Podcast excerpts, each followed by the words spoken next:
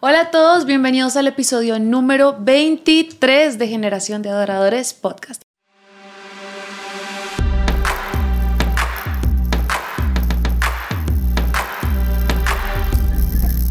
Estamos aquí con nuestro amigo Iván Contreras. ¡Woo! ¿Cómo estás, Ivanchito? Todo bien, súper, muchas ¿Cómo gracias. te sientes? Bienvenido. Emocionado. bueno, Ivanchito, para los que no te conocen, ¿qué tal si nos cuentas un poco de ti? ¿Quién eres? ¿Qué haces? Vale, bueno, eh, mi nombre es Iván Contreras, soy músico, bajista, trabajo en producción musical, ingeniería de sonido hace muchos años. No hagan cuentas, Sí, para no que no hagamos cuentas. cuentas.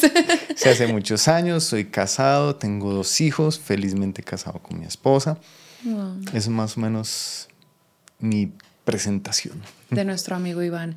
Bueno, Ivancito, ¿qué tal si nos cuentas un poco de cómo fue tu inicio en el Señor? ¿Cómo fue tu inicio eh, en el servicio? Eh, bueno, sabemos que los pequeños comienzos desembocan después en, en algo que solamente el Señor tenía en sus planes, pero. ¿qué tal si nos cuentas de tu inicio en el Señor, en el servicio, en tu instrumento? Bueno, eso es muy, es una buena pregunta, ¿sabes? Nunca me la habían hecho. ¿No? No, nunca, nunca. Una primicia. Sí.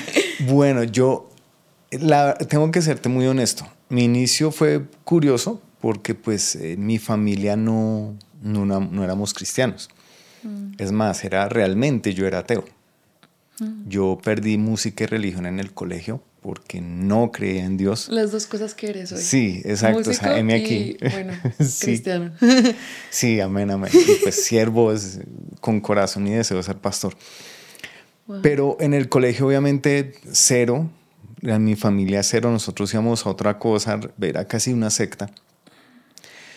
Y cuando llegamos a, a un lugar donde vivíamos, donde empezamos a vivir, una vecina de mis papás nos empezó a predicar. Entonces fue gracioso porque nos predicaba y con mi hermano nos daba como mal genio y lo que hacíamos era poner música duro, música que no edifica. A Por no todo lo decir qué Sí, tipo sí. de música. Solamente para sacarle el mal genio. wow. Pero Dios usó a esa persona y, y llevó el evangelio a, a nuestra casa a través de una célula. Mis papás conocieron del Señor.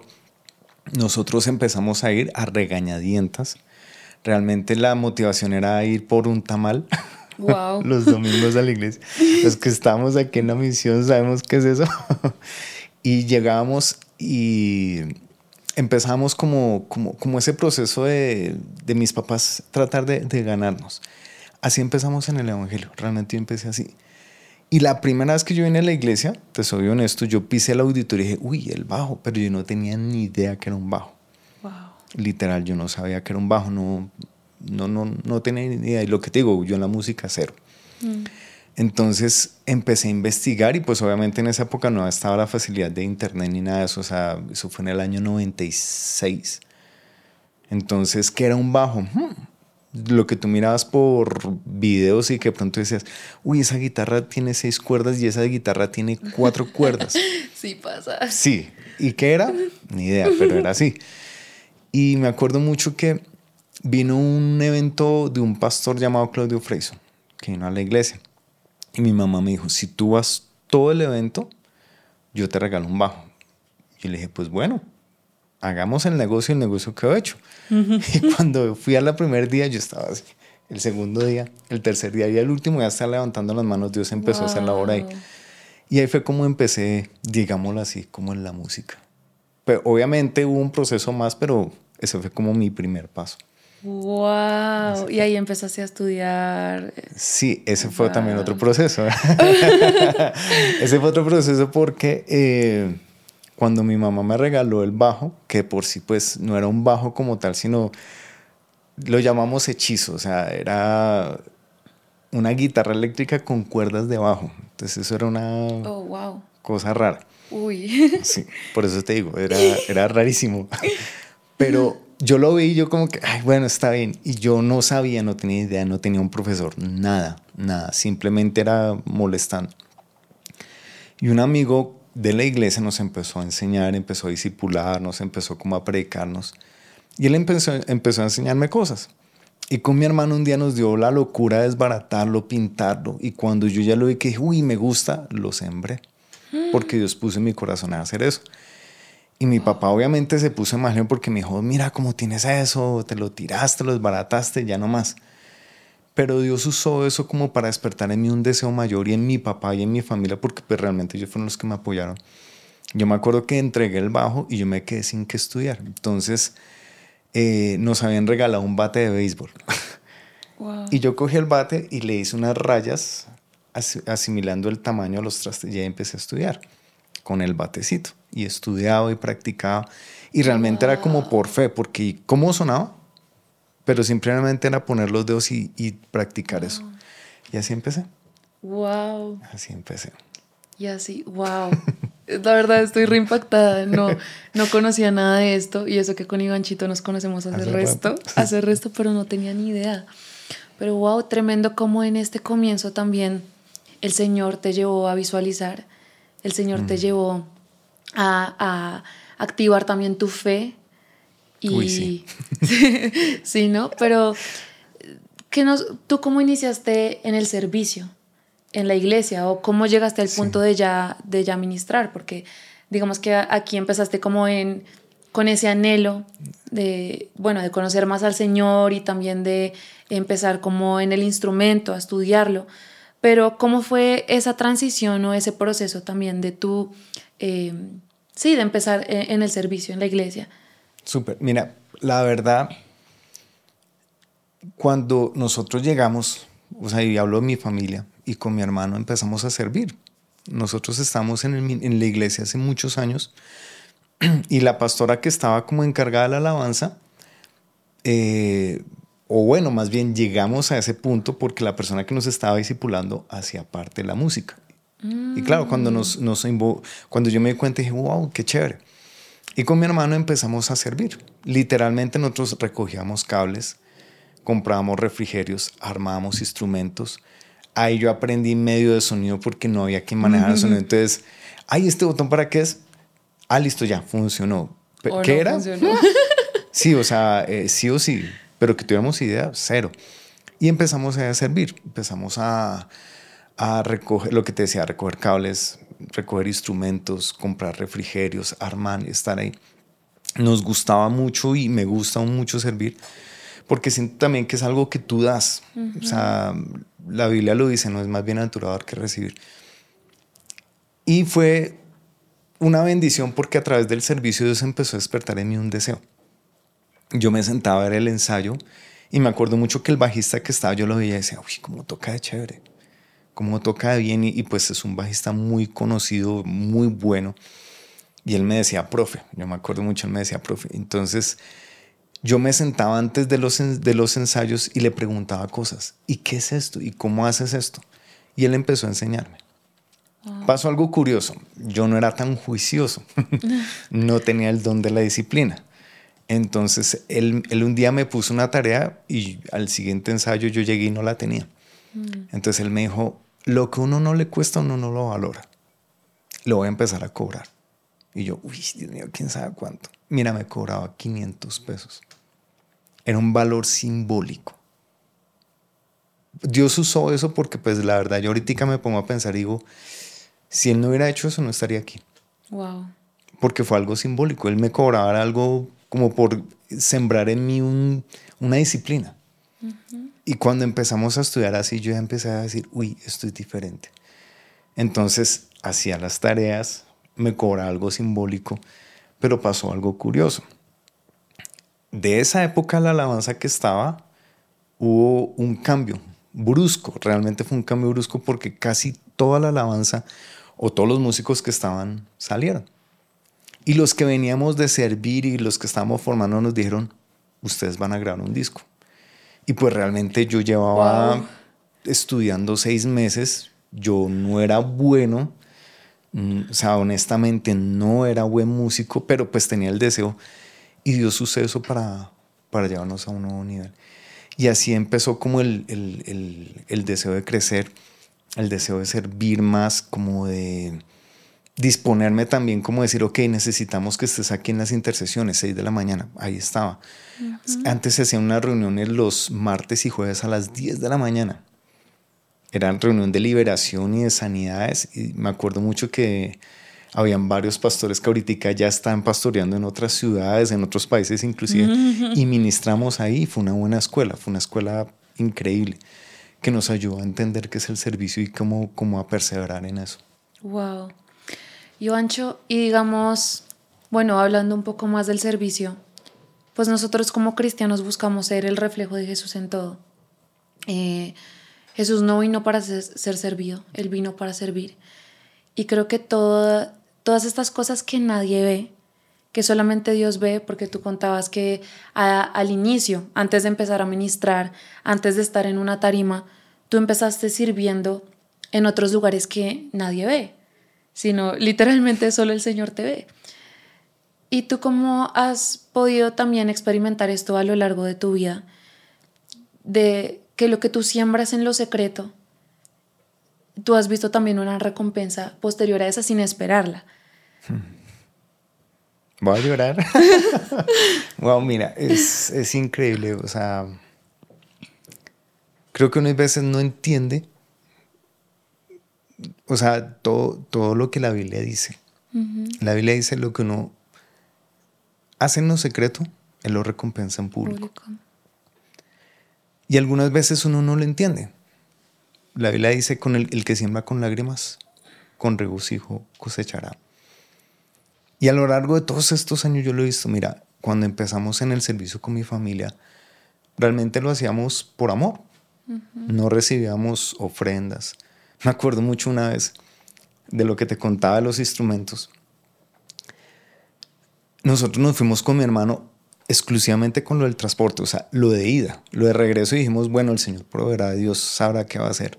Mm. Servimos, recogimos todas las cosas. Y cuando ya nos íbamos a hacerle, pues acudimos al pastor, le dijimos, nos puedes ayudar, no tenemos. Y ya nos dijo, la pastora nos dijo, mire, no tengo, no tengo en este momento. Y yo, bueno, amén. Yo, o sea, en esa época yo vivía como a 11 kilómetros de mi casa. Salimos a las 11 de la noche, caminar no era una muy buena opción, pero no teníamos. Entonces salimos a la calle y con mi hermano los dos nos miramos y yo lloraba porque pues la verdad yo decía, Señor, ayúdanos a un milagro. Y la verdad nos salimos a coger bus por fe, porque no teníamos dinero y no pasaba nada. Y la persona que llevaba los instrumentos siempre salía por otra calle y ese día salió por donde estábamos. Y cuando salió nos dice, ¿para dónde van muchachos? ¿Qué están haciendo? No, estamos esperando el transporte. Y yo creo que nuestra cara lo delató. Y nos dice, camino yo los llevo. Mm. Y tras del hecho nos dio dinero. Y yo, o sea, yo me subí al camino y yo lloraba y decía, Señor, solo tú sabes. Y fueron épocas en las cuales de verdad te soy honesto. O sea, me acuerdo con mi familia, subíamos, teníamos un carro y estamos en una época de sobreabundancia, de escasez. Ese término es curioso. Subíamos en el carro un puente, llegamos a la parte de arriba y poníamos en neutro y que andara lo que más pudiera con la gasolina para que nos alcanzara. Y todo ese tiempo fue sembrar, sembrar, sembrar, no esperando algo a cambio, sino por amor. Pero ya después cuando tú empiezas a profundizar en la palabra te das cuenta que todo eso tiene un porqué el que siembra con lágrimas, con regocijo cosecha. Yo ahorita que estoy viendo eso y digo, Dios ha sido muy bueno, Dios ha sido muy fiel. Mm. Me casé, tengo mis hijos, Dios nos ha provisto, Dios nos ha dado, cumplí mis sueños, bueno, me faltan muchos sueños más, pero todo lo he visto acá sin haciendo las cosas sin esperar eso. Realmente no, no, no ha sido eso. O sea, yo no empecé a tocar diciendo, algún día me voy a casar acá. No. Cuando yo empecé a tocar, yo no, yo no me soy a tocar diciendo, algún día iré por las naciones y, y haré cosas. No. Mm. Realmente no, nunca, nunca. Creo que algo que me ayudó muchísimo fue ver cómo el Señor Jesús hacía tantas cosas sin buscar eso. Y todo empezaba en lo secreto. Para mí, Mateo 6 ha sido como, como un texto clave. Y cuando ores, cierra la puerta y ora a tu Padre que en lo secreto. Y tu Padre que en lo secreto te recompensará en público. Mira, la alabanza empieza en lo secreto. La adoración empieza en lo secreto. Los milagros empiezan en lo secreto. Y empiezan en lo secreto cuando tú realmente conoces a Dios y dices, Señor, ¿a dónde voy? ¿A quién tengo los cielos y no solamente a ti? Y fuera de ti nada deseo. O sea, ese ha sido como mi ancla y como lo que me ayudó a entender que el servir trae bendición. Eso ha sido. No, y creo que esa es la esencia del servicio precisamente. Nunca, Jesús nunca esperó nada a cambio. Jesús nunca eh, esperó que por lo que yo haga voy a recibir algo a cambio de las personas. Nunca.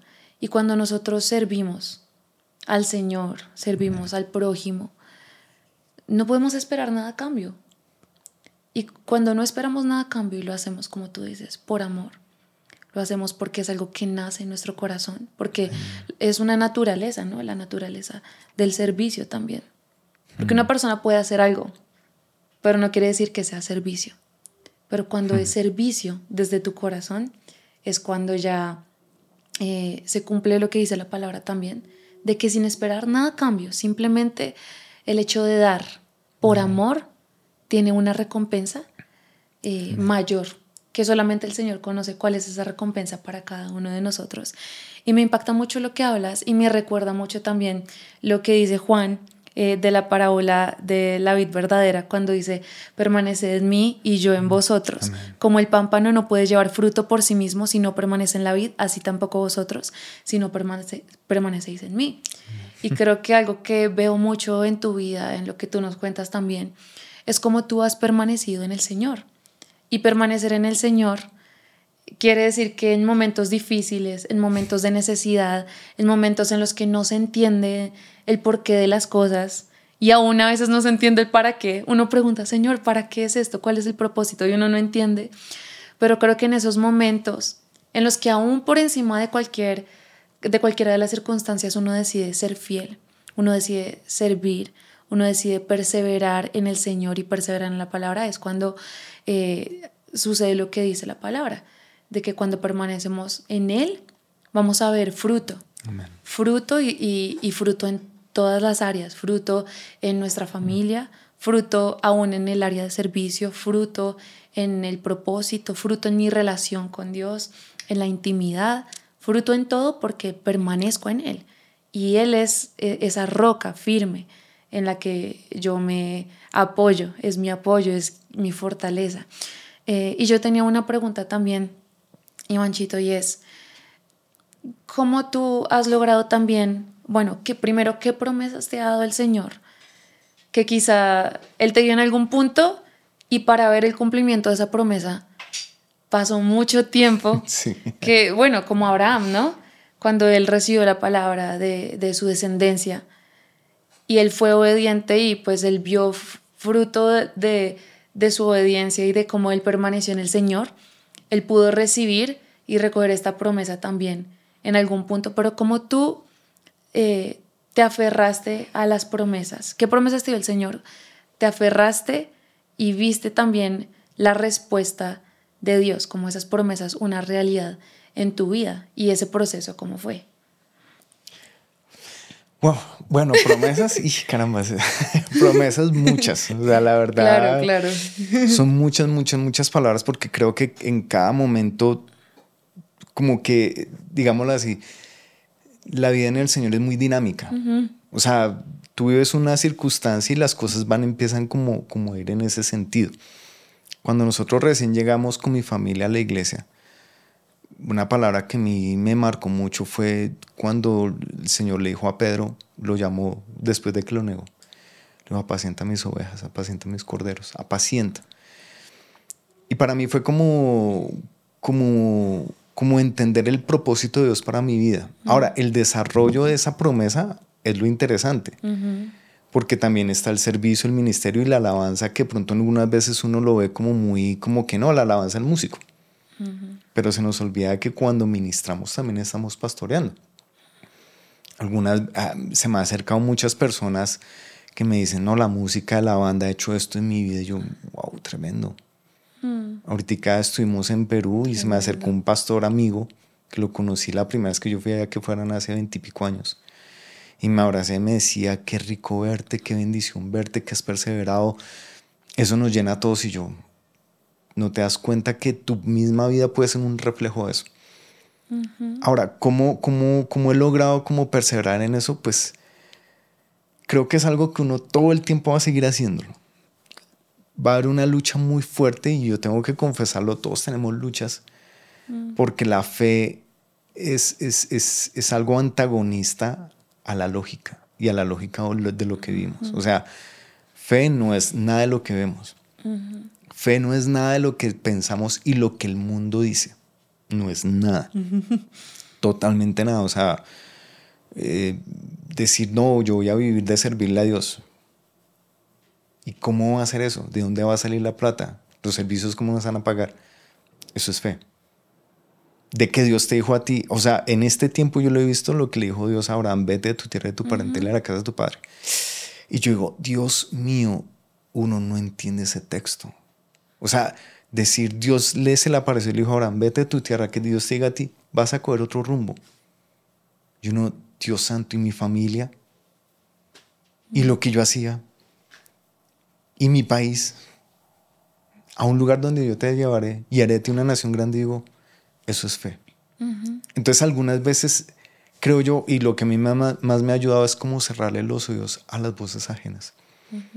Algunas veces puede ser sonar grosero, puede sonar antipático, pero es preferible quedarse callado y no escuchar a nadie.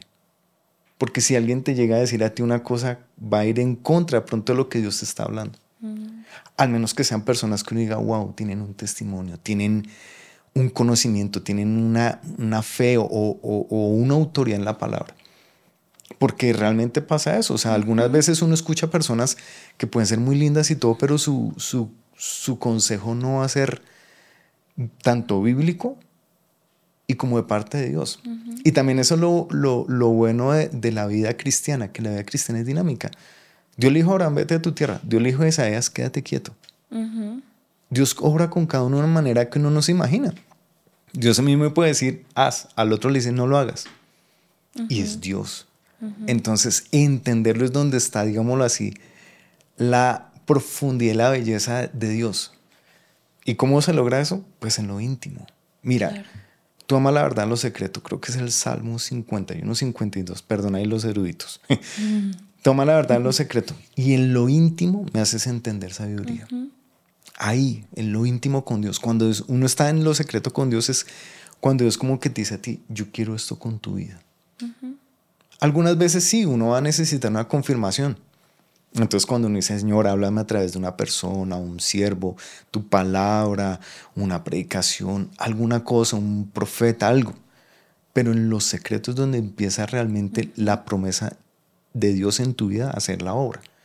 Si no pasa ahí, entonces es cuando de pronto se vuelve uno una persona que depende del hombre.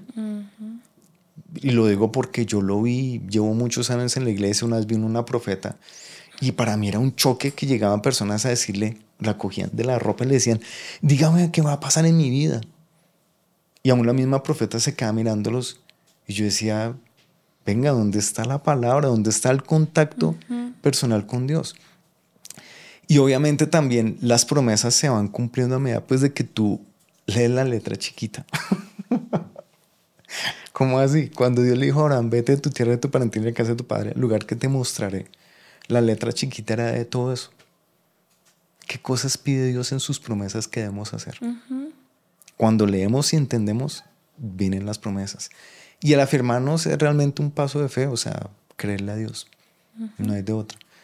Pero hemos visto la misericordia y la gracia de Dios y yo sé que la seguiremos viendo.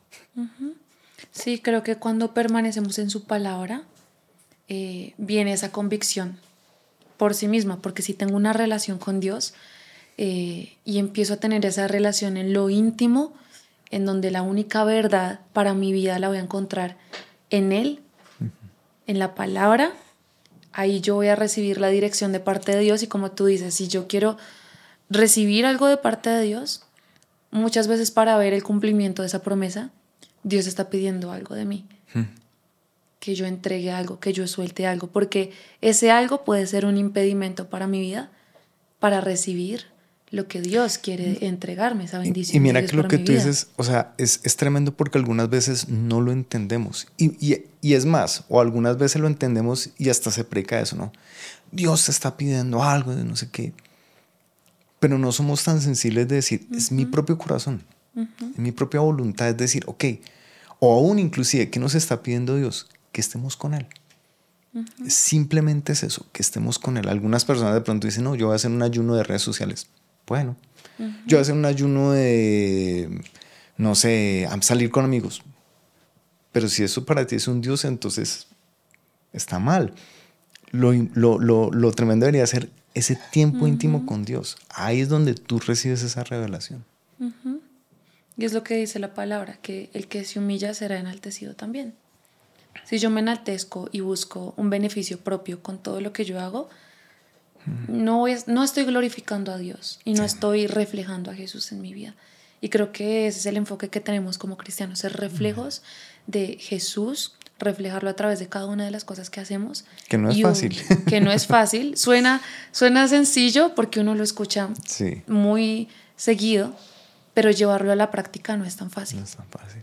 Y yo quería preguntarte, eh, para terminar, Ivanchito, ¿qué consejos tú puedes darle eh, a todos los que nos están escuchando en este momento eh, para que puedan activar su fe, para que puedan empezar a comprender también lo que es el servicio y cómo perseverar en eso que el Señor me ha llamado y me ha hablado para poder ver el cumplimiento de su promesa y cumplir el propósito de Dios en mi vida. ¿Qué consejos tú le das a, estas personas? bueno, primero yo creo que lo más importante empieza en lo secreto. O sea, si tú, me atrevo a decir, y lo digo con, con mucho amor, si tú sientes que tienes un llamado, el llamado no se va a hacer público ni notorio por las personas que están a tu alrededor, sino por la intimidad que tú tengas con Dios. Realmente eso es. O sea, en el secreto empieza todo. Lo segundo es entender que nosotros somos instrumentos. Mira, yo tengo un bajo, lo quiero mucho, ¿sí? Y yo como músico lo cuido, lo limpio, pero la gente no reconoce o aplaude un bajo, sino al músico, al instrumentista. Y en este caso nosotros somos los instrumentos de Dios. O sea, el que recibe la gloria es Dios, no nosotros. Eso también nos quita un peso encima, porque pues realmente hay personas que se esfuerzan por su imagen, o, bueno, no digo que estén bien, estar desalineados, descuadrados, no. Pero sí te va a ayudar a entender de que si tú eres un instrumento, tu vida es eso, instrumento. Y vas a tratar de, hacer, de ser ese instrumento.